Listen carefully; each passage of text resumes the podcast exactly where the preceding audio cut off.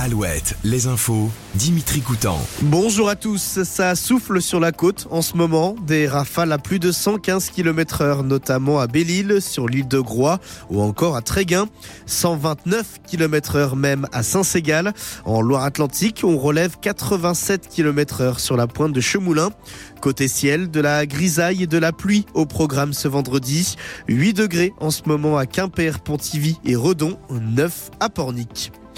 Dans le Finistère, des peines allant de 6 mois à 2 ans de prison avec sursis pour homicide involontaire ont été prononcées par le tribunal de Brest après la mort en 2016 d'un expert maritime.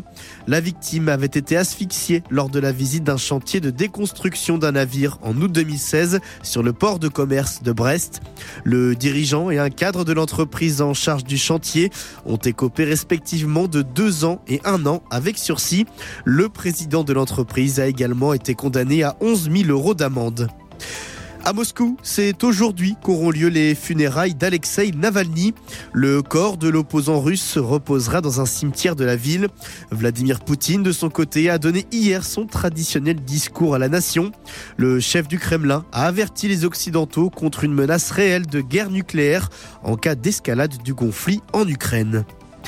Les sports avec de la voile d'abord et l'arrivée en début d'après-midi hier de Thomas Coville à Brest. Après un peu plus de 53 jours de course, le skipper se classe deuxième de cette course en solitaire. À 55 ans, il a achevé son neuvième tour du monde à la voile.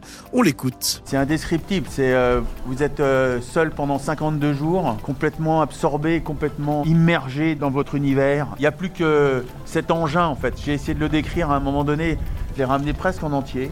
Il manque quelques bouts, ça se voit pas beaucoup, mais il manque quelques bouts. Ils sont plutôt sous l'eau ceux qui manquent. Mais j'ai fait corps avec cet engin et, j'ai fait corps avec cet engin parce que derrière cet engin, il y avait plein de gens à l'avoir conçu et à l'avoir construit.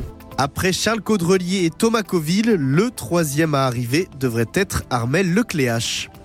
Et puis du handball, pour terminer, le HBC Nantes reçoit la Lanterne Rouge Dijon ce vendredi dans le cadre de la 19e journée de Star League. De son côté, c'est son Rennes se déplace à Ivry.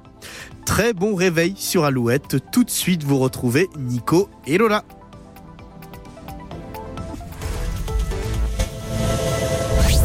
Le matin Alouette, Alouette. 6h10.